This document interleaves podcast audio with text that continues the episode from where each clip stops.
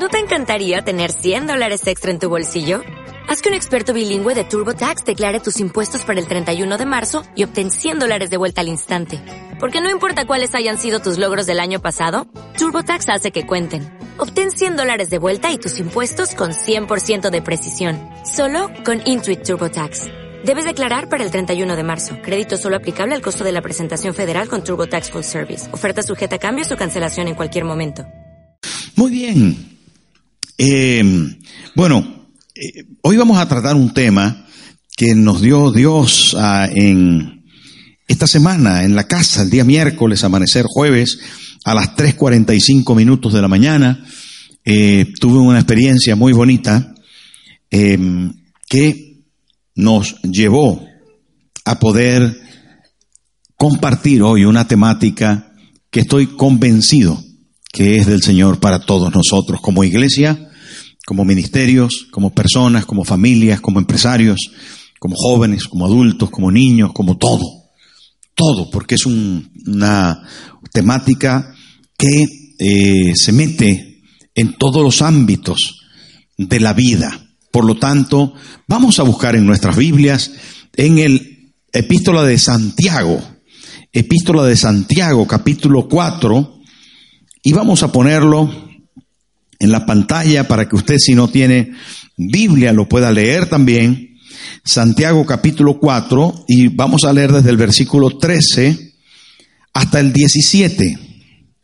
Y así vamos a dar base bíblica a esta temática.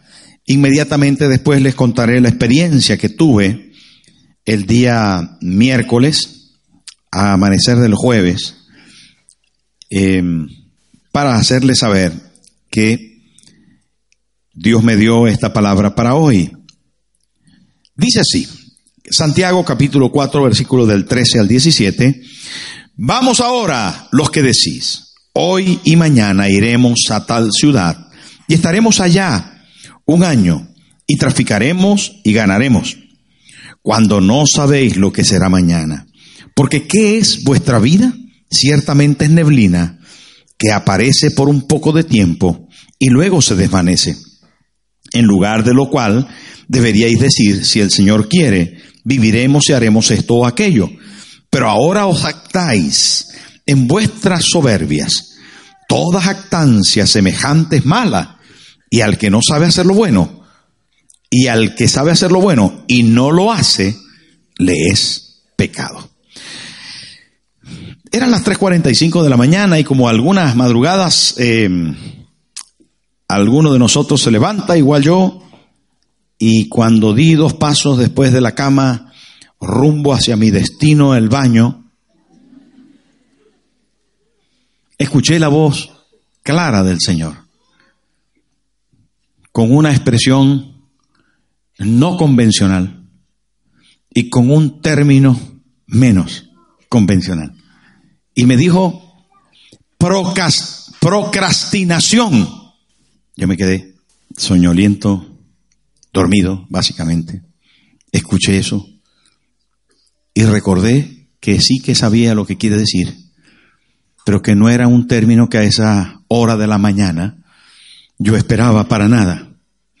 Me di la vuelta antes de ir a mi destino final y apunté, y apunté en mi móvil Curiosamente, mm, se apuntó en negrilla para al otro día volver a revisar y encontrar el término procrastinación.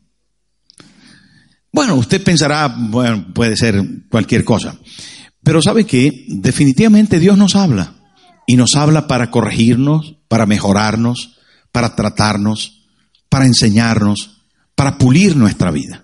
De manera que esta semana recibí mi temática y creo que es tan importante para la iglesia. Es tan importante para nosotros. Estoy convencido que es un tema para usted y para mí hoy. Y que basados en ese tema y en esa palabra de Dios, necesitamos reaccionar y corregir nuestra forma de vivir. De manera que el concepto de procrastinación es extraño síndrome que consiste en la acción o hábito de retrasar actividades sustituyéndolas por otras menos relevantes y en ocasiones más placenteras. Procrastinación es posponer. Procrastinación es dar lugar a lo menos importante o relevante por algo, perdón, es dar a lugar a lo menos importante o relevante por algo que debería ser de forma inmediata e importante. Procrastinación es dormirnos en nuestras comodidades y dejar para mañana lo que deberíamos hacer de manera inmediata. Procrastinación es posponer lo primero, dejándolo en segundo lugar. Procrastinar es dejar para mañana lo que debemos hacer hoy. Porque daña tus metas, pone en riesgo tu futuro extingue la iglesia, deshace los ministerios que son, eh, hermano, que básicamente son irrevocables, pero los deshace y los lleva al fracaso, acaba con el profesionalismo, extingue la mente del hábil, del, del ingenioso, mm, hermano, rompe la salud del joven, quebranta los sueños del emprendedor, mm, hermano, rompe la posibilidad de cualquier alcance en objetivos, metas, valores que queramos alcanzar. Procrastinación, el dejar para otro día, el dejar para después, acaba con nosotros. De verdad, se lo digo de verdad. Y hoy en el nombre de Jesús y por la palabra de Dios nos vamos a vacunar. Nos vamos a vacunar. Porque procrastinación, porque dejar para mañana no es de Dios no es de Dios. Y siendo una iglesia consecuente y queriendo mantenernos en modo avivamiento, nosotros vamos a tomar esta palabra y la vamos a abrazar y no la vamos a soltar. Y vamos a luchar. Entiendo que no será en algunos casos automático, pero crearemos hábitos de lucha, de determinación, de arrojo, de alcance, de perseverancia, de hoy. Hábitos de hoy Hoy será mi día. Hoy es el día de salvación. Hoy es el día de cambio. Hoy es el día de transformación. Hoy es el día de comenzar eso que estaba inconcluso, eso que tenía limitante, eso que no me dejaba vivir, eso que estaba estorbándome. Hoy es el día de acabar con él. Hoy me voy a enfrentar, hoy voy a hablar, hoy voy a atender, hoy voy a llamar, hoy voy a hacer la carta. Hoy es el día de Dios. Hoy, no mañana. ¿Está de acuerdo conmigo o no?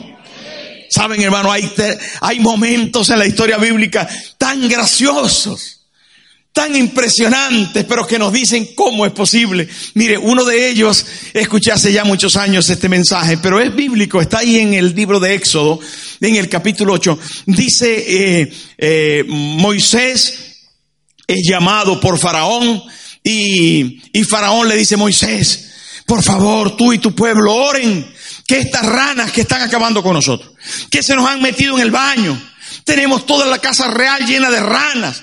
Está todo el pueblo lleno de ranas. Está todo enfangado por las ranas. Huele a rana. Vemos ranas en el plato de sopa. Hay ranas por todas partes. Por favor, ora a Dios que se lleve las ranas. Era una plaga. Ra, ra, ra por todas partes. El faraón no podía dormir, hermano. ¿Saben cómo le sonaba el despertador? Ruah, ruah. Una cosa horrible. Habían ancas de rana en la sopa. Había ranas por todas partes. Era espantoso. Y le dice a Moisés, le dice Faraón, por favor, ora tú y tu pueblo que quiten las ranas. Que Dios nos quite las ranas. ¿Y sabe qué le dice Moisés? Le dice, ¿cuándo quieres que ore a Dios para que te quite las ranas? ¿Sabe qué dice el sinvergüenza del faraón? ¿Sabe qué dice? Dice, mañana. Mañana, mañana, ora mañana para que Dios me quite las ranas. Un predicador famoso dijo, una noche más con las ranas. ¿Saben, hermanos? Qué tremendo pensar que dejamos para la mañana hasta las bendiciones más importantes. Porque la prioridad absoluta de nuestra vida las debería tener Dios y su acción. Dios y su bendición. Nuestra prioridad, queridos hermanos, debe ser conocida por lo que somos. Y somos hijos del más altísimo Dios. Y nuestro propósito más importante es amar y servir al Señor. Él tiene que ser lo primero en nuestra vida. Dios no puede tener un segundo lugar. No puede estar sentado al lado del trono que ocupa algo o alguien. Dios tiene que ser el centro de nuestro corazón. Por eso cuando se resumen los mandamientos dice, amarás al Señor tu Dios con todo. Y el segundo mandamiento, y a tu prójimo como a ti mismo. ¿Cuál es el primer mandamiento? Amarás al Señor tu Dios. Es el primero. ¿Qué número de mandamiento es? El primero. Dios es entonces el número uno. Pero eso es verdad. Cuando te levantas por la mañana, ¿en qué piensas en primer lugar? ¿Cuál es tu primer plan? ¿Cuál es tu primer pensamiento? ¿Cuál es tu primera acción? Eso determina qué es primero para ti en el día. A lo mejor tú te levantas con la mente enfocada en el café. O te levantas con la mente pensando en cómo voy a pagar el piso. Te levantas en la mente ahí fijo, determinante, eh, eh, señorial, ocupando el trono de tu pensamiento primario, diciendo, hoy voy a verme con ella, hoy voy a verme con él. Pareciera entonces que tus pensamientos y prioridades se han desplazado. Pareciera que en el diario vivir olvidándote de Dios y esperando que el próximo domingo yo pueda ir a la iglesia, entonces Dios quede relegado, desplazado, apartado, siendo la prioridad de tu vida. Quede Dios relegado a ese plano tan secundario, tan terciario. Después, si tengo tiempo, nos enseñaron algunas cosas desde niño y a mí me repitieron algunos códigos que he tenido que luchar con ellos. Y me dijeron, primero la obligación que la devoción. Y no es así entre nosotros. Primero es nuestra devoción. Lo primero es Dios. ¿Cuántos dicen amén? Primero es Dios. Primero es Dios, de Él dependo. De Él depende mi salud, mi fuerza, mi capacidad, mi productividad, mi todo. Mi familia, de Él depende todo. No es primero mi obligación. ¿Cuál es mi obligación? Mi obligación es Dios. Mi obligación es servir y amarle por encima de todo. Hermano, pero la Biblia no solamente nos recuerda de Faraón y las ranas. Hay un rico insensato que Jesús habló de él en la parábola. El rico hermano dijo, alma mía, has amontonado riquezas. Porque antes había dicho, construiré silos, haré depósitos grandes, me llenaré de riquezas y le diré a mi alma, alma, muchos bienes tienes para sí, disfrútalos ahora, come, bebe, relájate, échate en una hamaca y búscate a alguien que te sople. Y el rico dijo, estoy hecho. Y vino una voz, esta es una parábola que está hablando Jesús. Y vino una voz que le dijo, necio, torpe, insensato. Hoy vienen a buscar tu alma. Y lo que has amontonado, ¿de quién será? Es impresionante, hermano. Es impresionante pensar que la gente cree que el mañana está controlado por ellos. ¡Qué insensatez! El otro día me detuvo por esa calle un señor y me dijo, estamos muy tristes en la familia, porque un amigo, el amigo más rico, nos dio una mala noticia esta semana. Él siempre nos invitaba. Había llegado a tener un montón de dinero, pero ahora le dieron una mala noticia esta semana. El médico le dijo que le quedan seis meses. Y agachó la cabeza así, el que me lo estaba contando.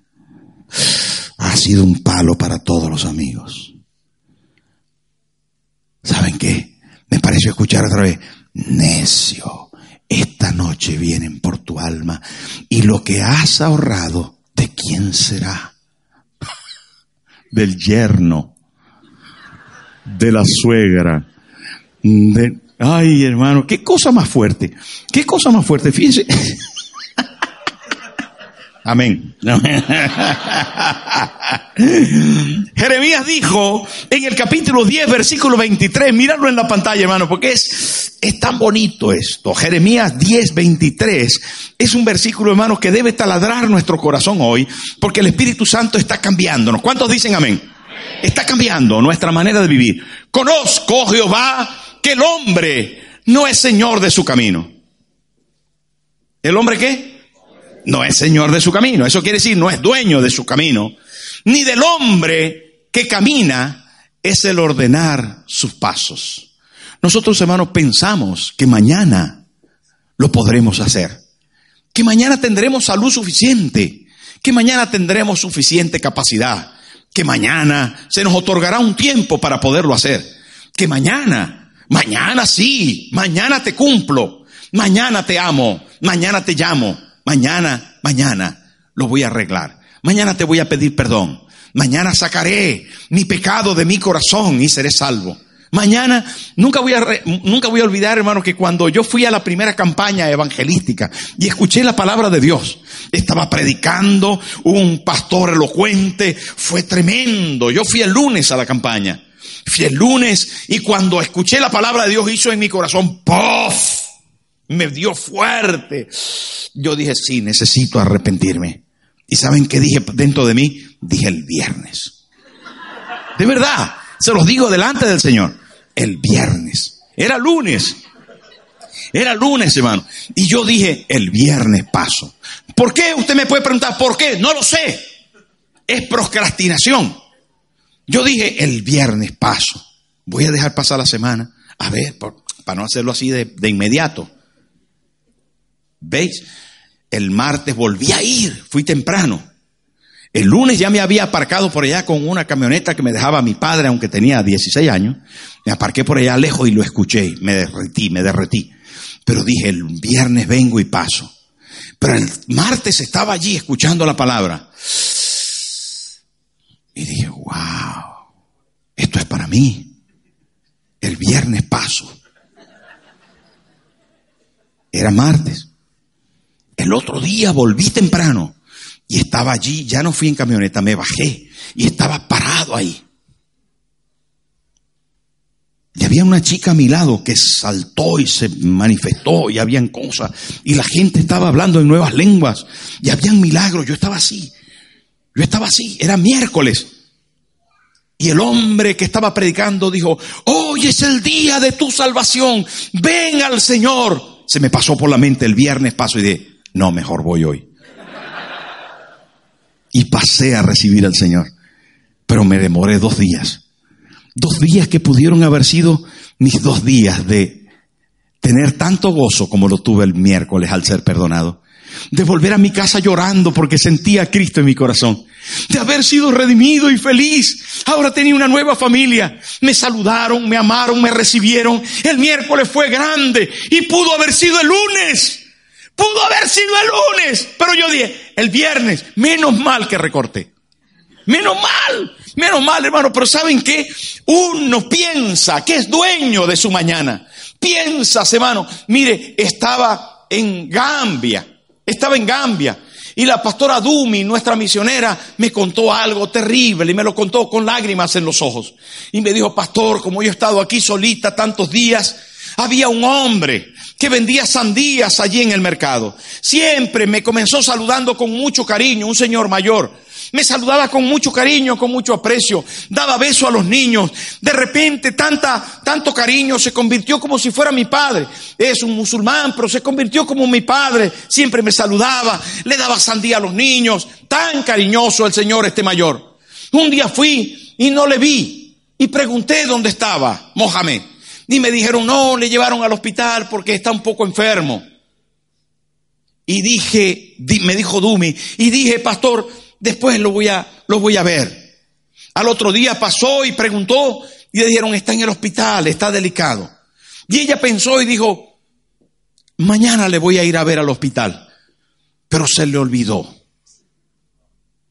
En el hospital, el tercer día murió. Y pasaron cinco días que ella no pudo ir al mercado. Cuando al quinto día volvió al mercado, y preguntó, ¿cómo seguirá a Mohamed? Le dijeron, ayer lo enterraron. Cuando ella me dijo eso, ya estaba llorando. Me dijo, pastor, me dio tanta pena no haber estado en su entierro. Me dio tanto dolor no haber ido a verle. Tuve la oportunidad. Saben, hermanos, hay momentos que no vuelven. Hay días que no volverán. El problema del tiempo es que va contando. Esta mañana no regresará. Esta oportunidad no volverá. No podemos, hermano, ser jactanciosos. No podemos, no podemos, hermano, procrastinar. No podemos ufanarnos, tener la soberbia, la presunción de que mañana, yo tendré mañana. No sabes qué será del mañana. Santiago el apóstol lo dice claramente, no tenéis control del mañana, no podéis manejar el día de mañana. El día de mañana está en la mano de Dios. No sois vosotros quien hace salir el sol, no sois vosotros quien os otorgáis la vida por sí mismos. No, mañana está por ver. Hermano, ayer en la clase, una de nuestras alumnas del seminario me dijo, pastor, me sucedió algo terrible. Mi padre nos llamó a la casa y me dijo, pónganme a mi hija que quiero saludarla. Y yo estaba ocupada en la cocina y no saludé a mi padre, pastor. Pasó una semana y mi padre murió. Nunca voy a olvidar que perdí la oportunidad de hablar con mi padre cuando él me llamó para saludarme. Pero cuando me di cuenta que llamó a todos mis hermanos para saludarle, y que todos le saludaron menos yo. Me he sentido muy mal, pastor, pero he aprendido la lección. No voy a dejar para después, cuando tenga que atender a los míos. Hermano, nuestro Padre Celestial está intentando llamarnos, está intentando hablar con nosotros, está intentando decirte por la mañana, te amo, quiero estar contigo, quiero acompañarte este día, quiero que te acerques a mí y llenarte de mi gracia, de mi amor, quiero llenarte de mi pasión por las personas, quiero darte la fuerza y la salud. Y nosotros decimos, mañana, mañana, después será, el domingo voy, luego lo haré. Y peor, hermano, algunas cosas que tenemos que resolver, que sabemos que no están bien que conocemos a ciencia cierta que tenemos que enfrentarnos, pero nos domina el temor. No queremos, hermano, no queremos de ninguna manera. No queremos, hermano, combatir la procrastinación, porque alguien seguramente puede incomodar cuando yo le diga eso y mejor lo dejo para mañana. Alguien puede ser, hermano, que cuando yo le voy a hablar tenga que sentir inseguridad y mejor no lo hago, porque esto me hace sentir, luego lo haré. Yo sé que lo debo hacer, pero luego lo haré. Qué pena, hermano, poder pensar que a veces nos da miedo, nos da miedo la confrontación. Porque ¿por qué voy a hablar con mi marido, pastor? Es que él se pone de una manera y tengo que decírselo. Yo sé que tengo que decírselo, pero mejor es que me da miedo. El jefe, yo sé que tengo que hablar con él, pastor, pero me da miedo. Yo tengo que hablar con mi esposa, pero me da miedo tocar ese tema. No, no, no, no. Yo tengo que hablar con mi líder, pero tengo temor. Hermano, hoy es el día de arreglar. Hoy es el día.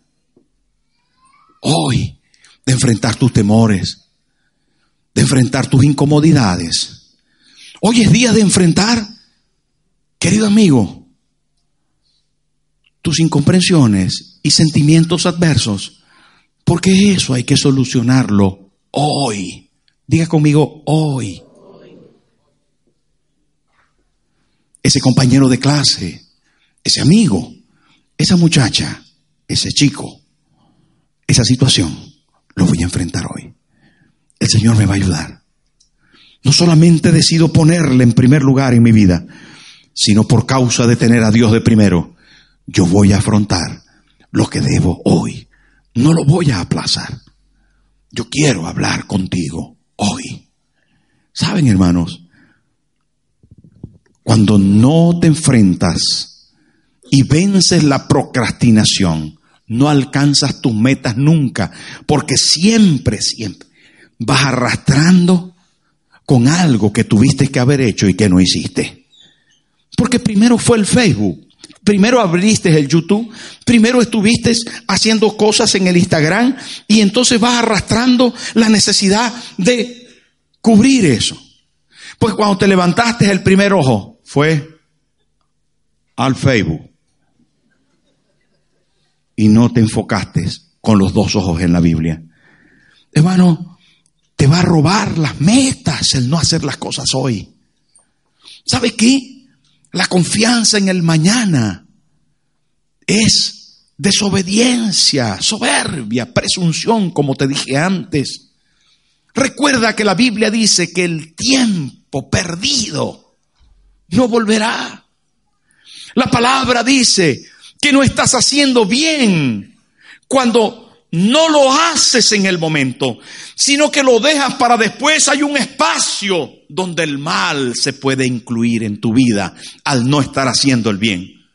Necesitas estar, hermano, ocupado en el bien hacer, en lo correcto, en lo primordial, en lo principal. Porque si no, en ese espacio de tiempo se filtra el mal. Hay un dicho conocido que dice que mente vacía es taller del diablo. Bueno, pastor, pero uno también necesita descansar. Ajá, entremos en ese punto. Tiene razón. Sí, de Dios es el descanso. Un día Jesús dijo a sus discípulos, vayamos al otro lado para que descanséis. Él tiene cuidado de nosotros. Y te voy a recomendar, frente a esta temática, que te ocupes de descansar ocúpate un tiempo de descanso. Cuando puedas, saca tu tiempo de vacaciones. Ocúpate en descansar tus horas nocturnas de manera determinante. Respeta tu descanso. Tienes un cuerpo y si en algún momento del día tienes que descansar, te quieres hacer una siesta, hazte la siesta. Tienes un ratito para tomar un café y relajarte, bien. Pero cuando hayas dormido, pero cuando hayas hecho la siesta, pero cuando te hayas tomado ese café que necesitabas en un momento puntual, continúa haciendo lo que tienes que hacer, por amor a Dios. El problema no es que descanses, el problema es que descanses siempre. El problema no es que te tomes un café, el problema es que te tomes 10 cafés al día. El problema, hermano, no es que saques su tiempo para una siesta, para una vez que hayas descansado y que tu conciencia y tu corazón y tu vida y tu cuerpo sienta que ya has descansado. Trabaja, trabaja.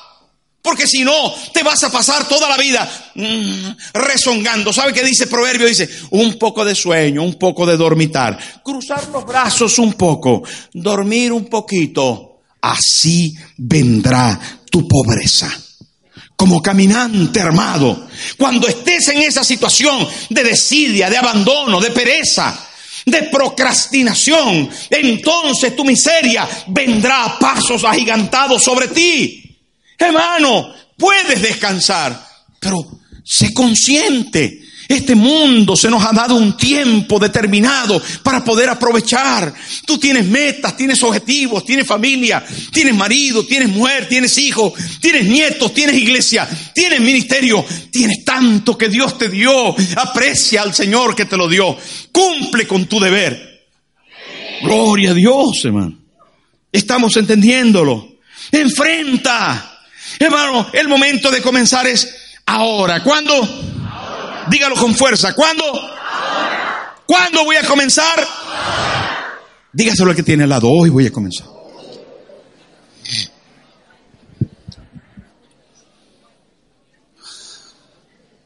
Mire, voy a dar unos consejos porque tenemos pocos minutos. El Señor está en esto. ¿Usted cree que el Señor está en esto? Primer consejo. Repito. Repito. No seas presuntuoso creyendo que habrá un mañana. Rompe la pereza. Segundo, organízate. Haz una agenda. Escribe. Escribe. ¿Sabe qué es un mandamiento? Escribe. En el Antiguo Testamento Dios habló a los profetas y le dijo, escribe. Escribe la visión y declárala en tablas para que la lea, para que el que la lea corra. Escribe, escribe. El lápiz más corto es superior a la mente más grande. El lápiz más chiquito es superior, hermano, a el recuerdo, a la mente, a la capacidad de recordar más grande. Escribe, escribe, búscate una libreta nueva o vieja, pero escribe lo que tienes que hacer, lo urgente, lo más importante. Te animo a que pongas de primero, primero, y pongas uno, R, O, primero, subrayado, Dios. Primero Dios. Me levantaré un poco antes, iré a su presencia, leeré la Biblia, me entregaré a Él, le diré, Padre, toma mi vida. Voy a hacer una agenda de las cosas prioritarias. Segundo, Voy a poner a mi familia. Mi familia es la que Dios me dio, lo más importante. Cuando te vayas a la muerte y estés allí agonizando, ¿sabe quién va a estar a tu lado? Tu mujer, tus hijos.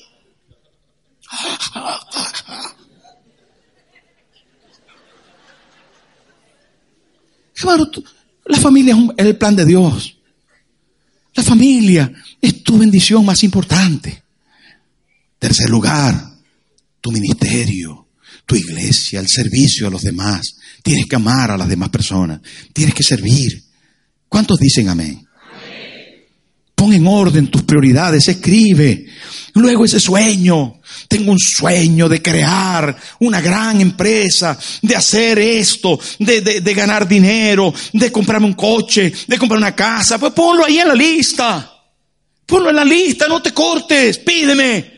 Pídeme, pídeme, dice el Señor, y te daré por herencia a las naciones. Dios no tiene problema con que le pidas, quiere que le pidas. Él quiere que tú seas dependiente de Él, pero tenle primero. Segundo, la familia. Tercero, el, servicio al Señor en la iglesia. Y luego, sigue escribiendo. Escribe, escribe, escribe. Recuerda, querido hermano, recuerda que tienes que planear, organízate, ejecuta, supervisa Echa un vistazo a tu administración personal. ¿Qué estás haciendo? ¿Para dónde vas? Hay gente que no tiene ni un solo objetivo en la vida. ¡Qué pena! ¿Cuál es el objetivo? Bueno, que llegue la hora de comer para ver dónde comer. ¿Cuál es tu objetivo de hoy? Bueno, mi objetivo de hoy es mm, una clarita. Sueña, por favor. Dios quiere que sueñes. ¿Sabe que la fe es como una boca grande que está esperando que la alimentes de sueños, de peticiones, de anhelos? ¿Qué quieres? Despierta. Hijo de Dios, despierta. Muchacho, despierta. Joven, sueña. Sueña y ganarás el mundo. Dijo alguien, sueña y tendrás las estrellas en la mano. Sueña en llegar más allá. Pero pon tus prioridades y escríbelas. Pon a Dios primero y dale a Dios tus sueños.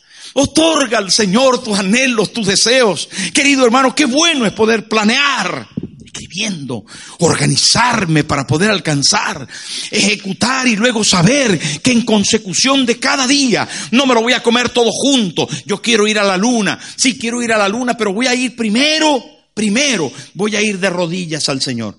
Segundo, voy a amar a mi familia. Después voy a comenzar a estudiar matemática. Dos por dos, cuatro. Porque para ir a la luna hay que saber matemática.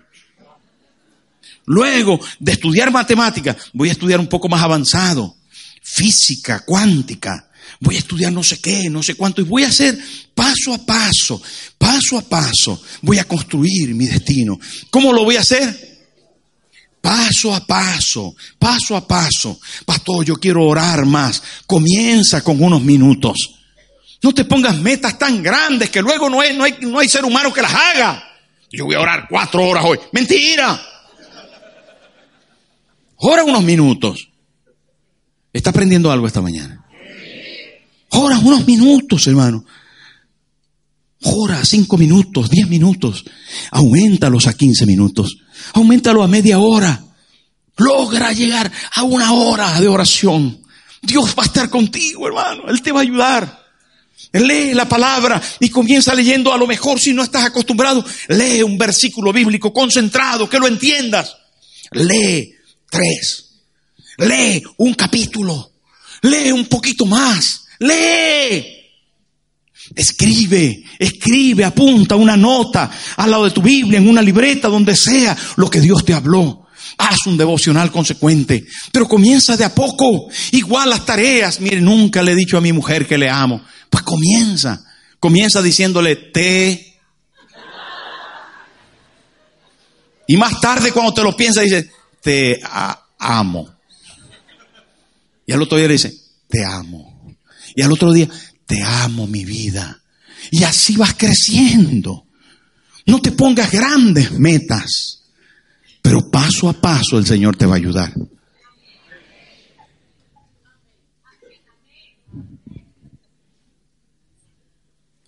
Pastor, tengo un problema con el Facebook, seis horas al día.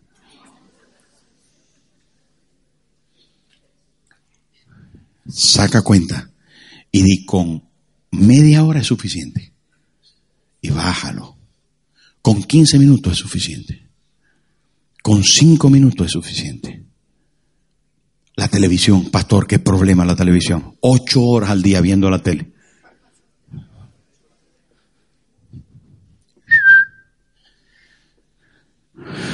¿Sabe, hermano? Hay quien está verdaderamente enganchado a cosas.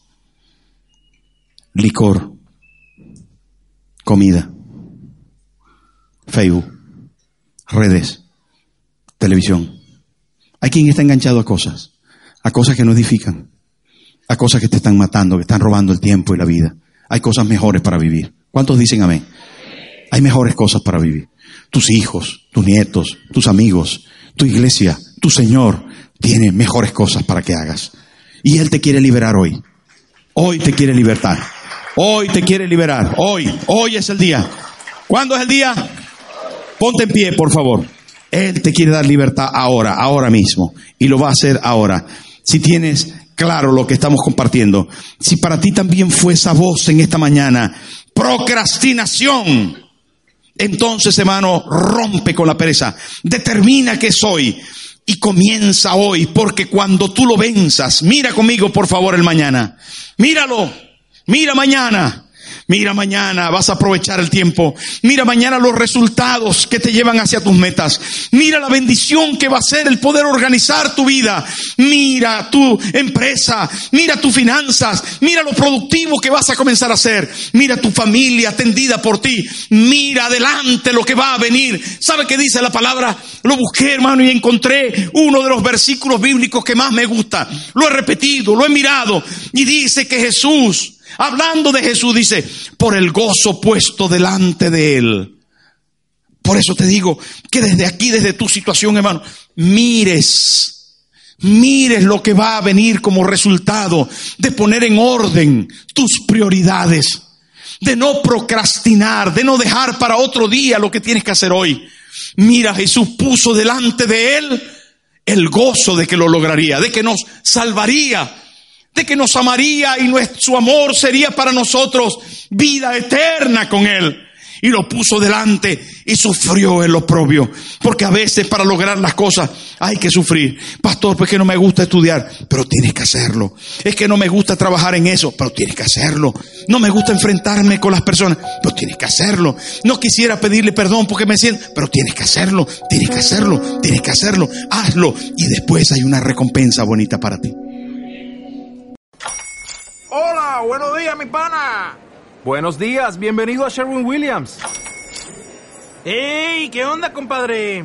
¿Qué onda? Ya tengo lista la pintura que ordenaste en el ProPlus app. Con más de 6.000 representantes en nuestras tiendas listos para atenderte en tu idioma y beneficios para contratistas que encontrarás en aliadopro.com. En Sherwin Williams somos el aliado del PRO.